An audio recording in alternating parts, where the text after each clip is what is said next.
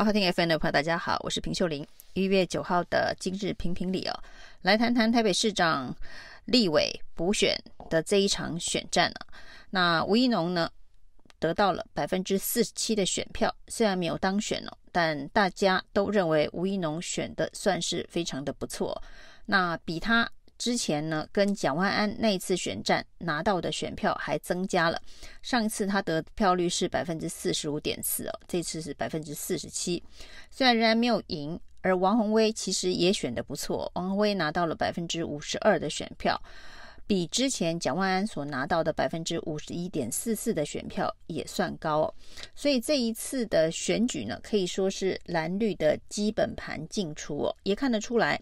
蓝军在北松山的实力比较强哦，那在中山，因为王恒威从来没有经营过，而这边呢，基本上也是绿大于蓝，那蓝绿可以说是打成平手的状态。那选民到底是要透过这样子一个补选的结果，给政治人物什么样子的一个讯号？特别是在过短短的一年之后呢，就要进行总统大选，二零二四的这一场。总统大选，从这一次的台北市立委补选当中，能够得到什么样子的一个讯号？基本上呢，选民还没有完全的放弃民进党啊。在这一个十一月二十六号让民进党大败之后，虽然到现在呢，民进党也没有出现任何像样的检讨，但是呢，选民却告诉民进党哦。他们还没有完全的放弃哦。那吴怡农这次的选战的打法，跟十一月二十六号之前民进党一路走来的选战路线也是完全的截然不同哦。那他打的是民进党支持者戏称的佛系选举哦，就是少了攻击的火药味，那走自己的路。对于民进党所面对的一些内部问题哦。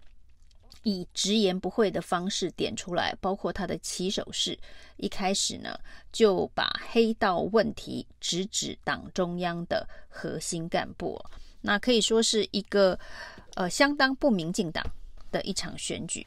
而吴怡农的这一个路线选举路线呢，会不会改变现在民进党内部对于二零二四总统选战的看法？那甚至呢也重新调整。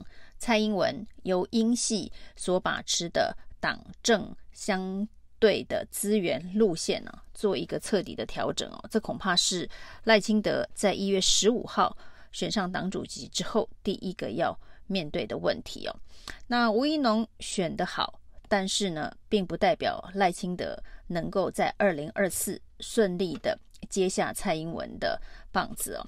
虽然吴怡农已经选的比陈时中还要好了。但是在农历春节前，对民进来党来讲呢，最大的一针强心针呢、哦，是终于蔡英文点头要普发现金六千块，而且是由苏贞昌来宣布的。这个布局呢，引来外界最好奇的猜测是，苏贞昌是不是确定会跟着蔡英文一起把英苏体制走到尽头哦？就是呢，英苏体制会一直延续到二零二四的总统大选。那对民进党、对赖清德来讲，恐怕会是一个非常呃尴尬的处境啊。因为呢，这一个苏贞昌呢，这个这个男人真的也算太狠。那到现在呢，即便他的形象以及对于这一个选民。给的讯号还是从十一月二十六号看得出来哦，民意对于民进党的执政并不满意哦。那这当然很大一部分是苏贞昌的责任哦。苏贞昌呃所外显的就是民进党傲慢执政的展现哦。那这样子的一个傲慢表现在呃立法、行政、监督、制衡的机制完全荡然无存呃的表现上哦，在立法院里头叫什么叫？这样子的一个态度，是历来所有的行政院长所不敢在立法院里头，呃，所面对立委的时候的反应哦。那所以苏恩昌的问题不处理，那六千块的普发现金，难道能让这件事情扭转民意吗？苏恩昌说：“为什么他会成为民意发泄的对象？因为挑担的人呢，满身汗臭哦，因为他觉得他非常的辛苦，满身汗臭，难怪会不讨喜啊。那不过呢，就确定不讨喜，民众已经给了重重的一击。结果呢，苏贞昌还继续坐在位子上哦，只靠这六千块。”难道是去买香水要喷在满身汗臭上？而这样子恐怕也只会让味道更难闻、哦。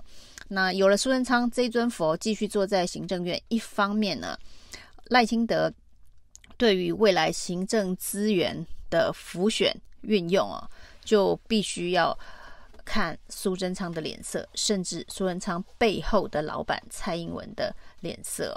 那包括了一些民进党的中生代政治人物，在要进入内阁改组的安排的时候呢，必须想象的是，他们即将进入苏贞昌的一个行政团队哦。那在苏贞昌的执政团队已经被民意大大的否定的时候，这些还有未来性的民进党中生代。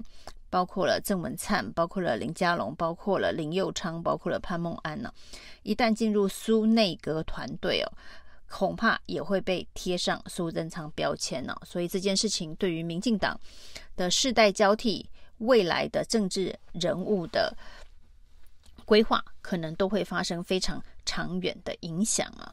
那在这个罗志强的比喻是哦，这是一场鳄鱼。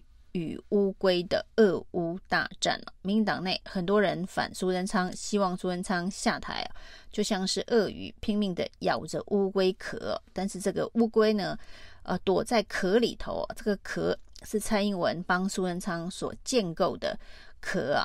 那现在呢，最新的镀金方式啊，这个。加印的方式哦，就是摆了六千块的现金上去哦。那鳄鱼拼命的想要咬破乌龟的壳，而乌龟呢，想要护住它的位置哦。那这场俄乌大战到底谁会赢？其实关系的是二零二四赖清德的命运。那另外呢，最近新竹市长高虹安针对新竹棒球场有了非常大的动作。那这个动作呢，开挖新竹棒球场的外野，结果居然挖出了电线砖块，是不是回填废土？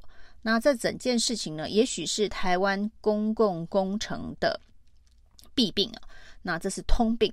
那但是呢，在新竹棒球场被揭发密宝被挖掘之后哦，那至少呢，会让这些营造厂商有所警惕哦。未来的公共工程建设的监管。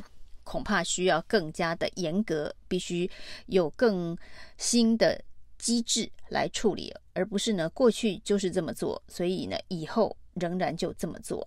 但是这个新竹棒球场所挖掘出来的问题啊，冰山下的议题，结果是前市长林志坚跳出来说，整个新竹棒球场的弊案追查是要转移高虹安自己。